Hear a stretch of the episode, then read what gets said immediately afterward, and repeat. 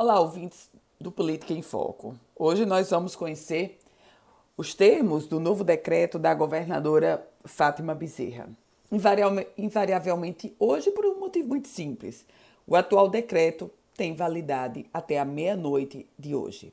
De um lado, a pressão do chamado setor produtivo para que a governadora mantenha o comércio, o varejo, os seus pontos comerciais abertos.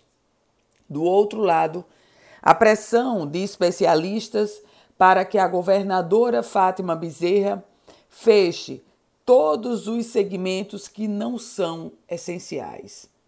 Em uma outra ponta, a pressão da própria política que está sendo instituída no Nordeste, onde alguns governadores, inclusive o do Ceará, Camilo Santana, já do Ceará já decretou lockdown.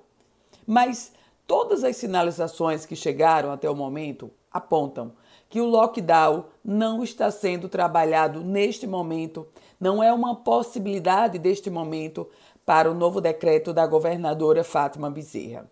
Temos dois caminhos e ela vai adotar um dos dois. Ou um enrijecimento maior e aí penalizando os segmentos que não são essenciais, ou manter os mesmos termos do decreto atual, apenas prorrogando as ações. Nas próximas horas, nós deveremos conhecer e aí, a partir de amanhã, o novo decreto em vigor.